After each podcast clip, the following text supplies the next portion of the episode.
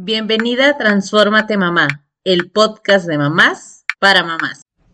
Esta es la segunda parte del episodio Creciendo a través de las páginas. Si aún no escuchas la primera parte, te invito a que te detengas, vayas al episodio 88 que salió la semana pasada y puedas escucharlo.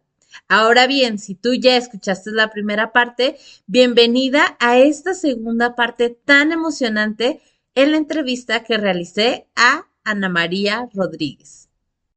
Normalmente hablan de la rutina al momento de leer, pero son otro tipo de especificaciones las que hemos recibido y ahorita compartiendo contigo me hace todo el sentido y también que sea un momento para compartir de inicio, ¿no? Ellos poco a poco seguramente van a ir buscando libros para leer solos, pero de un inicio creo que es importante que también nosotros como mamá, como papá, estemos conscientes de que formar un hábito, un hábito cual sea, lleva tiempo. O sea, no es con una vez que le diga al niño ponte a leer, se va a poner a leer, guarda los juguetes y ya los va a guardar. O sea, todo lleva un proceso, lleva un tiempo y es importante estar conscientes de esto. Y otra de las cosas que justamente también comentabas, ¿qué tanto eh, yo estoy cerca de la lectura? Mis hijos me ven leer, mis hijos me ven ir a comprar un libro o simplemente quiero que ellos lean y yo jamás, jamás ah, tengo un libro en mano, ¿no? Entonces, creo que el ejemplo, lo hemos dicho en otras ocasiones, arrastra más que lo que solo decimos con, con palabras, ¿no?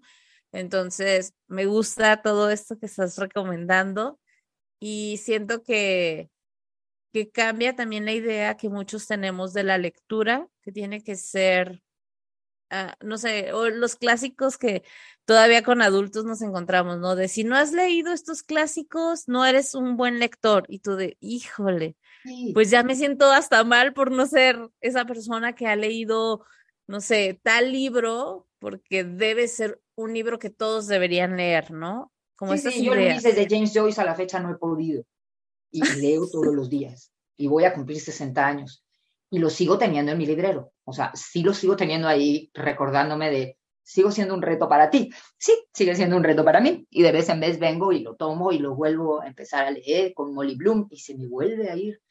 Entonces, esto que tú dices es sí, ah, esa es la desventaja también de la lectura. Tiene tanto prestigio el ser lector, ¿no? Que entonces la convertimos como, como, oh, es que mi hijo lee mucho, uy, yo soy una gran lectora, como si eso te hiciera valer más o menos como persona, ¿no? Yo conozco personas maravillosas que no son lectoras, maravillosas, y no son lectoras. Y mm, digo, a mí me llevan una morena en, en niveles éticos, ¿eh? Porque todos hablamos, ese es otro tema, hablamos mucho de valores y de ética, pero hay tantos sistemas de valores, yo me atrevería a decir, como personas en el mundo, ¿no? Tantas jerarquías como personas. Entonces, sin embargo, sí necesitamos como tener los niveles. Hay un tipo que se llama Colbert, un psicólogo que hizo eso y después Gilligan siguió con esa línea. Entonces, cuando hablamos de valores hay diferentes niveles de desarrollo, así como hay diferentes niveles de desarrollo en la lectura, hay diferentes niveles de desarrollo en el mundo de los valores, ¿no? Entonces, volviendo a lo de eh, qué es ser lector, el ser lector no te hace ni más ni menos valioso como persona. Eso es importante, ¿no? O sea, no, que no sea de objeto, que no sea un objeto de culto, una práctica, porque, ay, ahora vamos a leer. No, de verdad que no. O sea, es porque te quiero y porque quiero estar contigo un rato y disfrutar de un momento juntos que voy a ir a comprar libros. Y créanme, hay libros fantásticos. O sea, yo había libros que les quitaba a mis hijas, o sea, se los compraba y luego ya no se los dejaba porque me gustaban más a mí que a ellas. Entonces se los quitaba y los leía yo en las empresas. Y entonces, este, sí, con directores y con dueños de empresas, la literatura. Hay un, género que se llama el libro álbum, que es un género maravilloso de la literatura infantil, que es como pariente del cómic y este, el libro álbum, yo lo trabajaba, lo trabajo muchísimo con adultos, ¿no? En, empresas, porque, pues mira, los valores, ya que me fui por la vereda de, la formación ética, que esa es otra de las enormes beneficios más invisibles de la lectura, es que te va formando en la identidad humana.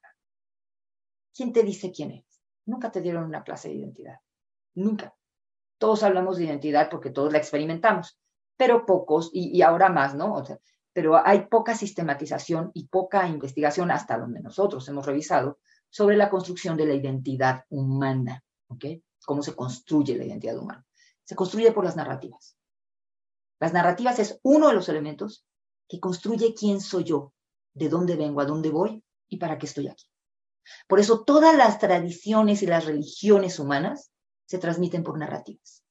Es poderosísima. Ya hablando dentro de la, lectura hay mucha, que si poesía, que es informativo, hay muchos tipos de lectura, pero si ya me voy solo a la narrativa, es la que te dice quién eres, qué es ser humano, por qué vale o por qué no vale un ser humano. Eso está en las narrativas. Por eso hay que cuidar tanto lo que les ponen en las pantallas de verdad y en las redes sociales.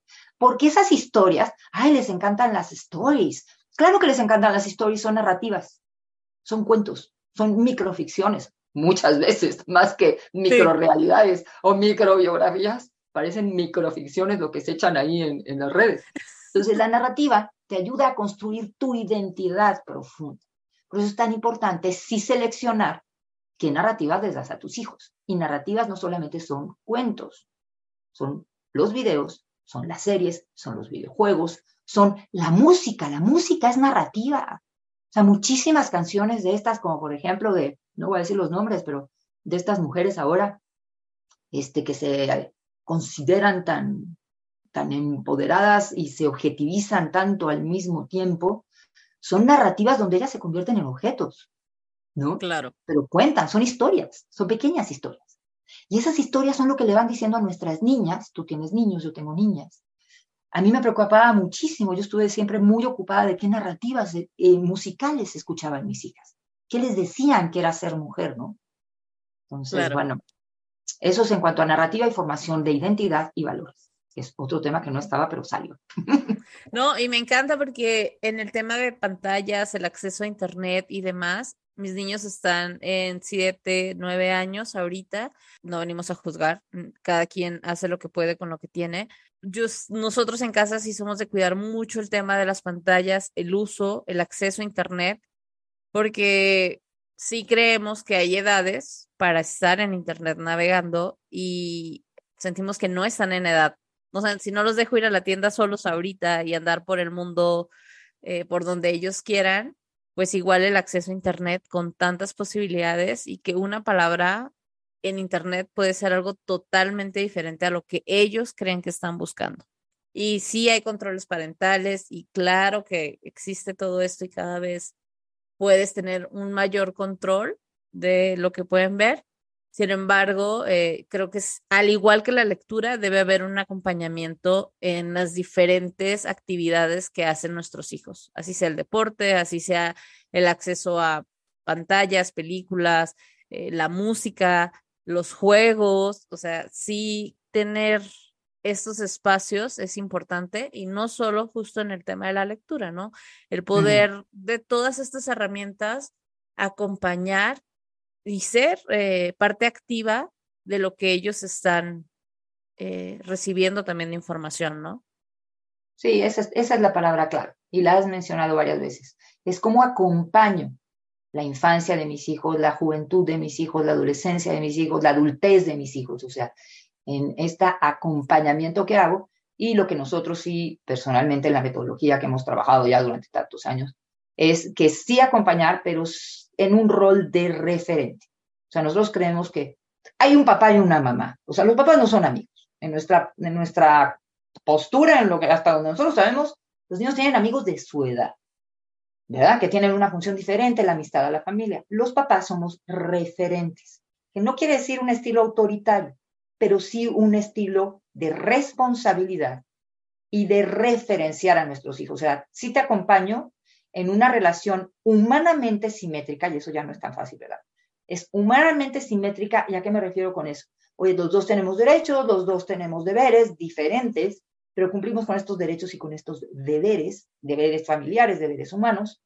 Valemos lo mismo como seres humanos, la voluntad es respetada, pero también hay eh, decisiones que no te tocan todavía, amor mío. Hay decisiones en las que yo te puedo consultar, pero tomo yo. Que esa es otra cosa que yo creo que están, estamos súper confundiendo a las generaciones, en donde en esta simetría Fíjate, ese es otro tema de identidad. El ser humano es igual, diferente y único. Tenemos esos tres atributos. Somos iguales, somos diferentes y somos únicos. Somos iguales en dignidad humana, esos derechos y deberes humanos.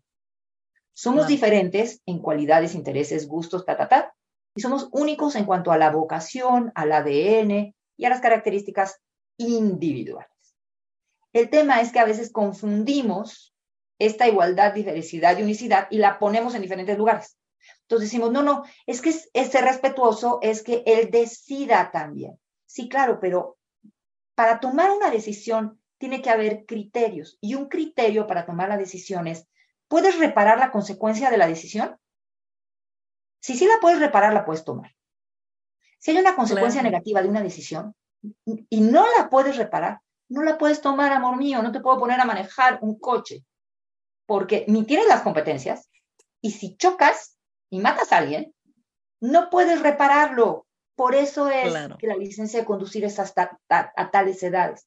Entonces, ese es otro temazo, el tema de, de identidad y el tema de toma de decisiones, ¿no? Pero bueno, esto es para hablar de cómo este acompañamiento sí tiene que ser horizontal en cuanto a que somos seres humanos igualmente dignos, pero hay decisiones que toma papá y mamá, que las puedo consultar, sí, en la medida en la que voy, mi hijo va madurando y va pudiendo justamente ponderar esas decisiones y que no sean simplemente caprichos, ¿no? Es que es todo un mundo el tema de la crianza. Me encanta, me encanta porque sí, venimos a hablar de libros, pero justo todo esto que gira alrededor de la crianza, la lectura, el acompañamiento con los hijos, esto que mencionas se me hace muchísimo valor. Repítanlo, por favor, regrésenle, porque creo que confundimos a veces eh, el respetar a nuestros hijos con saber que sí, seguimos siendo personas de autoridad para ellos y en cómo no, no, no justamente el, el ordenar cosas, sino tenemos que enseñarles y poco a poco las responsabilidades también para ellos van a ir creciendo, pero un niño de dos años no le puedes eh, dar responsabilidades Decidir que si quiero no cruzar la calle, por ejemplo. Exacto. No lo vas a parar en una esquina, le vas a decir, tú decides, amor mío, si quieres o no cruzar esta calle, ¿no? A los Exactamente. No lo haces. Exacto. Entonces, fíjate, y nuevamente vuelvo al inicio que hablábamos de la palabra. Hay una enorme pobreza de palabras y por eso se confunde autoridad con autoritarismo, obediencia con sumisión. Y entonces yo en las redes escucho muchísimo estas cosas, ¿no? De que, no, no, no, que él decida, que dice, no, a ver, espérate.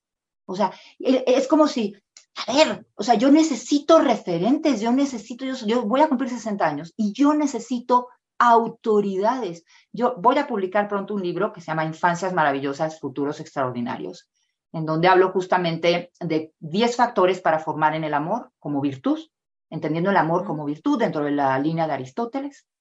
Luego el segundo tema es la lectura, 10 factores para la lectura, y el tercer tema es el juego, 10 factores para fomentar el juego. Es una guía para familias y para, para instituciones, muy, según yo, muy amable, ¿verdad? Según yo, muy facilita.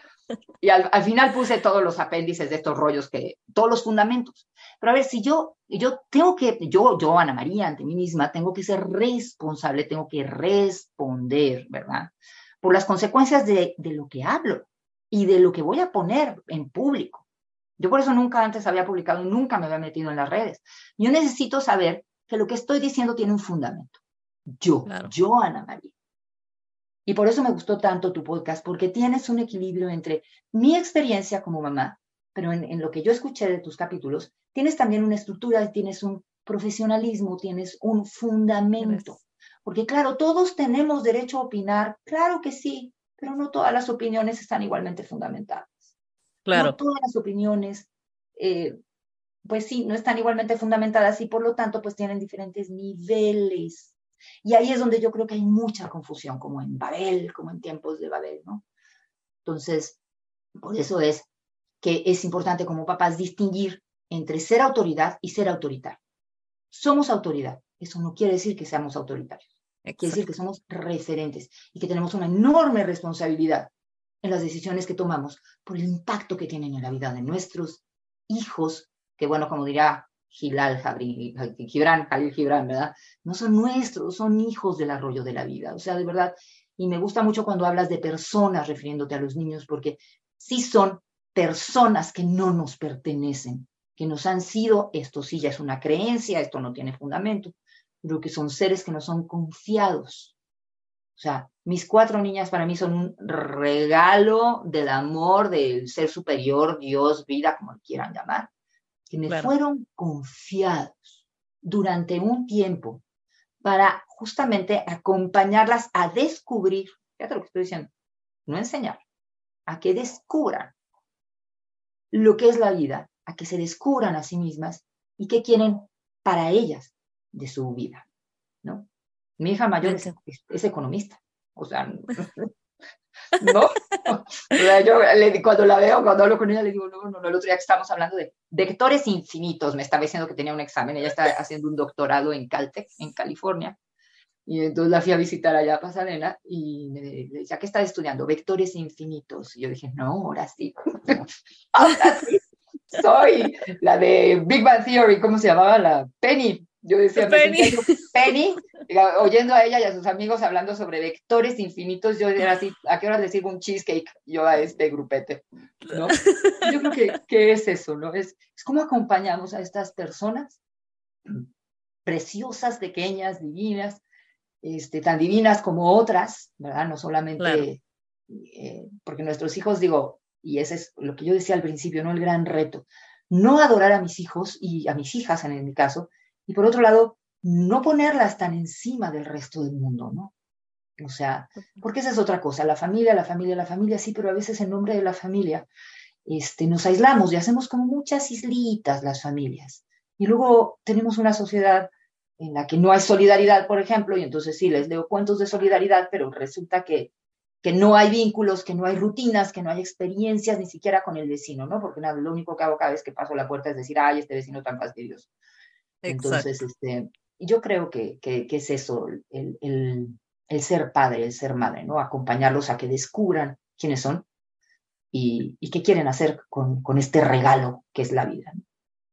Hay una frase que dice que los hijos llegan a través de ti, pero no son tuyos. O sea, aprender a saber que sí, llegaron de ti, y tú los diste al mundo, pero pues no son una propiedad, no son de nosotros.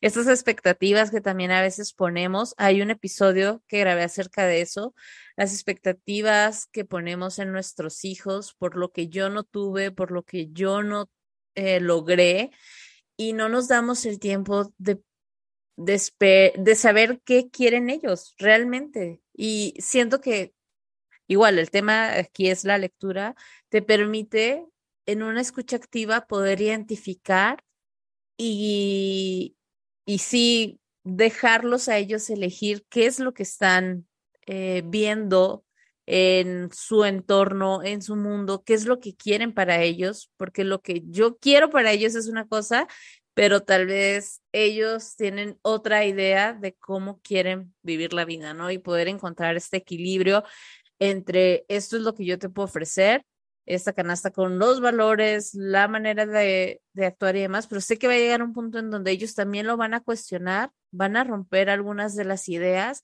y van a, van a poder crear su propio criterio y salir al mundo, ¿no? Porque así fue con nosotros, con nuestros padres, y se vale con nuestros hijos también lo hagan en algún momento de su vida, ¿no? Y estar ahí para ellos.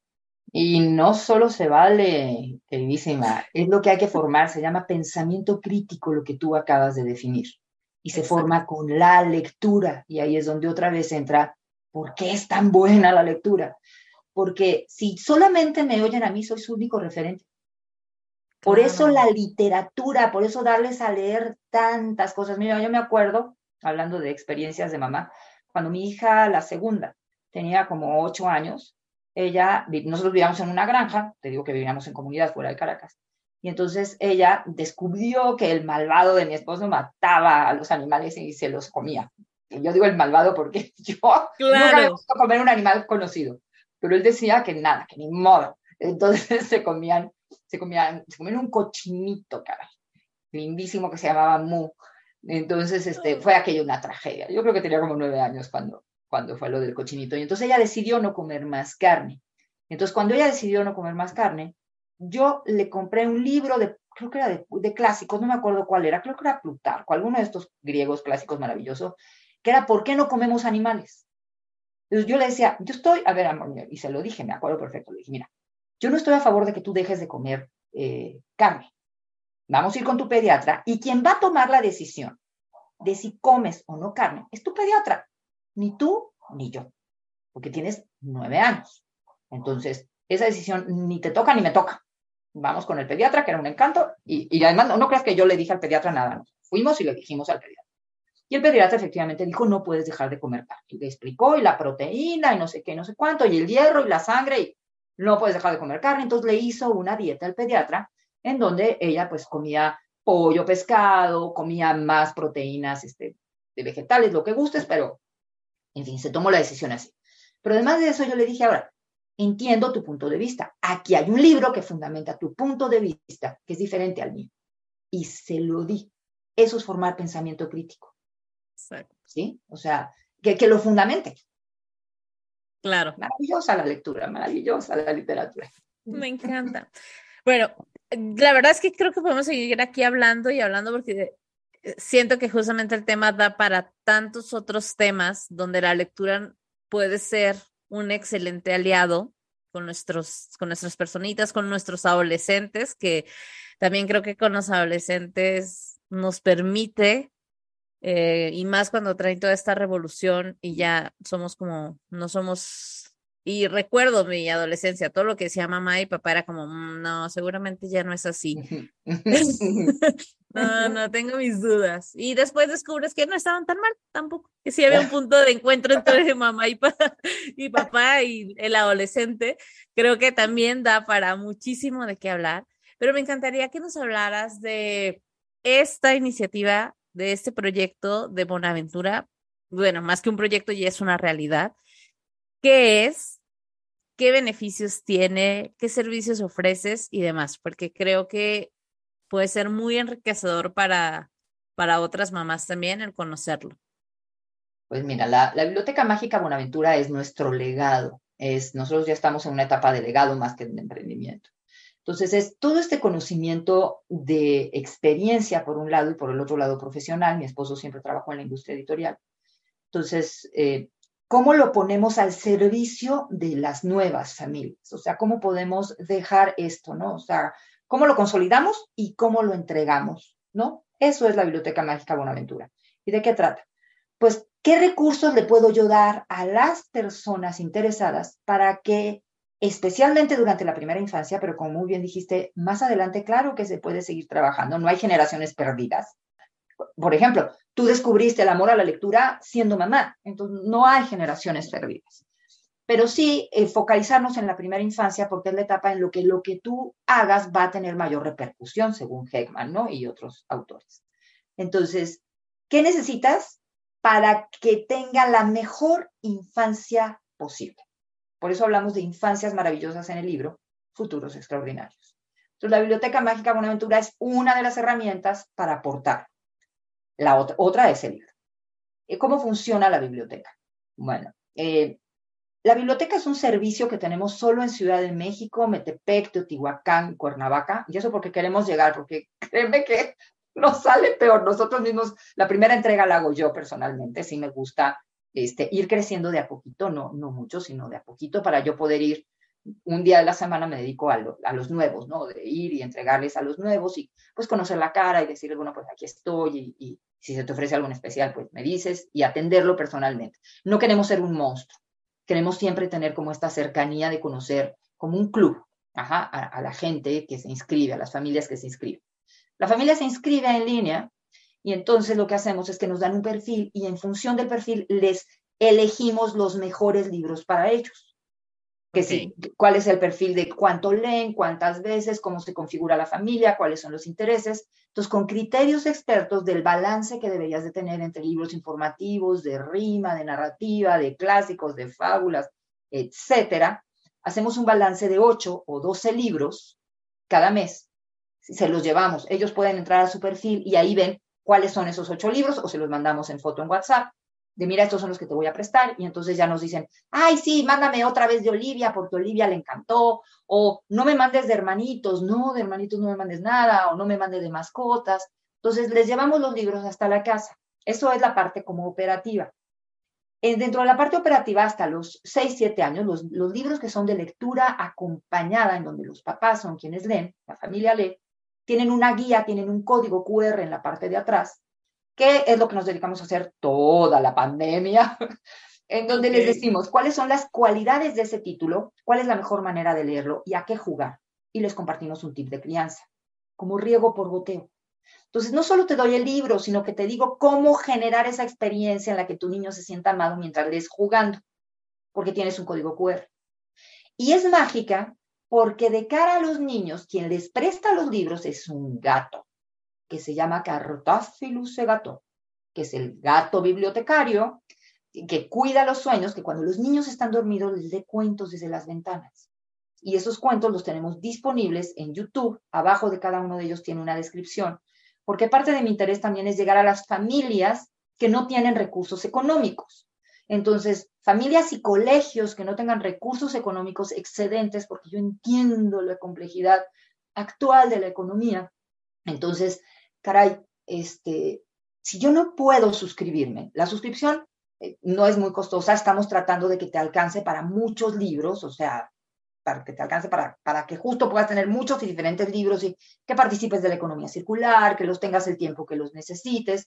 Si un niño, si uno de tus niños se queda clavado con un cuento, te lo dejo otro mes. Lo hemos dejado hasta cuatro meses un libro, ¿no? Porque le encantó al niño, se lo dejamos cuatro meses. Y también de repente, oye, que lo quiere comprar, está bien, se lo vendemos para que lo pueda tener y entonces ya se convierte en ese libro favorito, pero porque de verdad le encantó al niño y significó algo y, y, marcó algo en su infancia y por eso quiere poseerlo y claro que se lo vendemos, o sea, tampoco somos fanáticos de, no, no, tiene que compartir todos los libros, no, también lo puede comprar.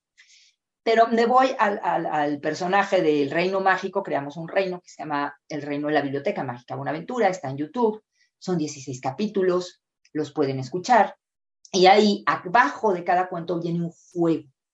Y eso sirve tanto para salones de clases como para familias.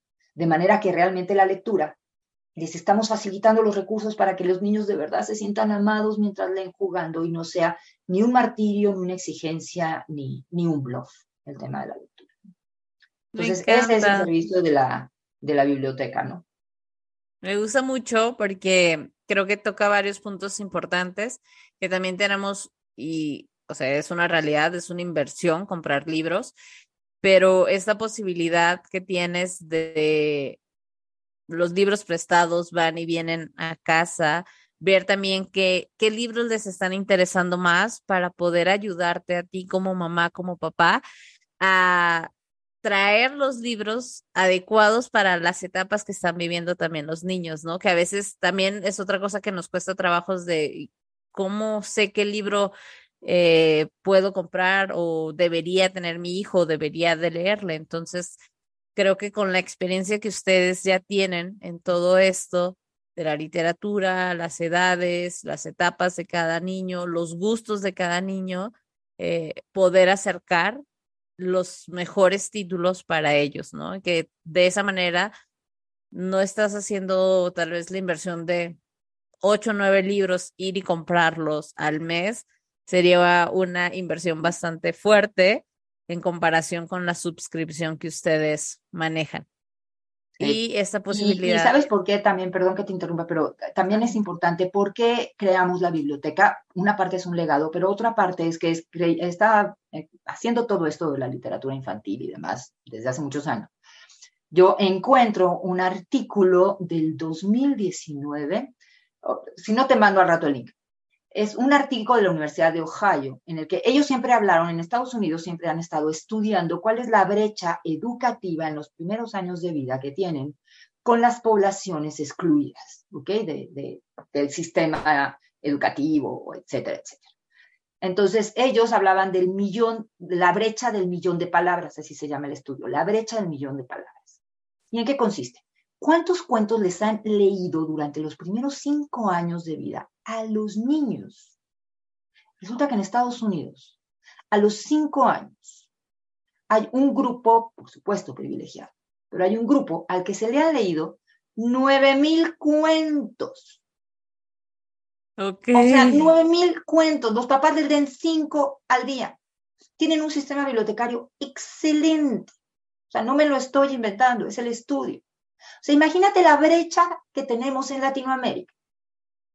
De que a los 5 años, o sea, en los cimientos de estos chavos, o sea, en sus bases neuronales ya tenemos una desventaja de 9.000 historias, 9.000 situaciones, 9.000 soluciones a los 5 años de edad.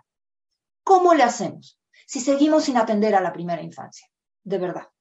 Digo, yo ni, soy política ni me voy a meter jamás en política. Pero desafortunada, bueno, nunca digas nunca, pero dudo mucho que yo me llegara a meter, que me llegara a invitar a alguien, no creo, ¿verdad? Pero pero si alguien de política escuchara, de verdad, primera infancia, por favor, sistemas bibliotecarios para primera infancia, en eso se concentran en estos países, porque ya tienen esa base. O sea, estos chavos privilegiados, que no son pocos, ¿eh? Ojo, te voy a mandar el estudio para que veas, lo puedas poner ahí también en la fuente y que la gente lo revise. Si a los cinco años tenemos esa desventaja en Latinoamérica, ¿cómo le vamos a hacer para competir? con la inteligencia artificial. Entonces, por eso es tan importante esto de la biblioteca y por eso también entonces empecé a subir contenido en redes, en TikTok y tal. Cuando yo empecé con esto dije, no, sí, sí tengo que, difundirlo más, o sea, no me puedo quedar nada más con el libro y con, con, con ahora sí que mis círculos cercanos con esto de la biblioteca, tengo que ampliarlo, porque sí es, sí es un dato muy alarmante. O sea, la desventaja de nuestros hijos ya es muy alta a los cinco años. Gracias por compartir. Y sí, espero el, la liga para que podamos leerlo porque creo que eh, son estas pequeñas cosas que pueden marcar a la manera, como tú dices, yo comencé tarde con el hábito de la lectura, nunca es tarde definitivamente, si es algo que te, te nace, pero ayudar, desde la infancia a ver los libros desde otra cara, creo que ayudaría bastante para todos. Estas historias que nos cuentan.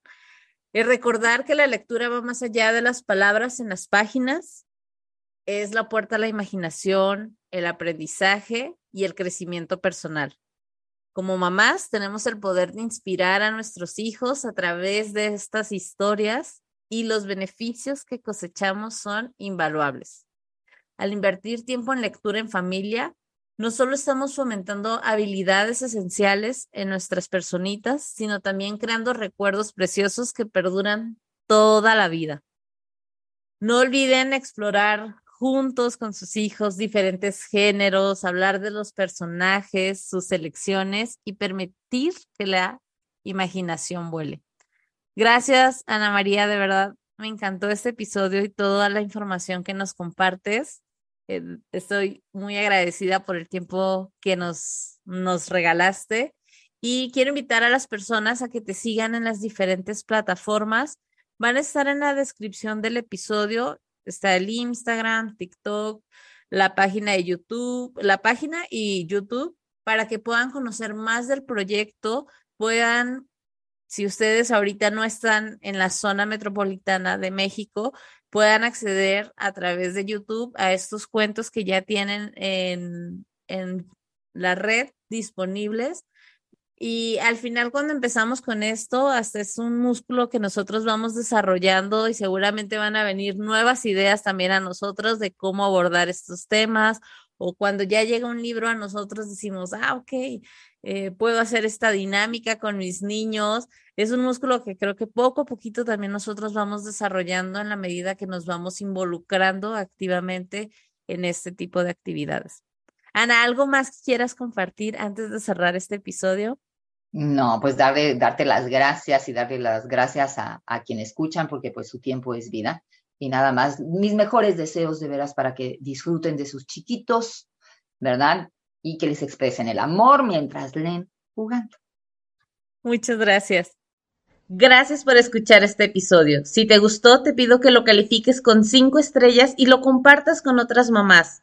Te invito a seguirme en Instagram en arroba transformate mamá y escucharme la próxima semana en otro episodio del podcast de mamás para mamás. Transfórmate mamá.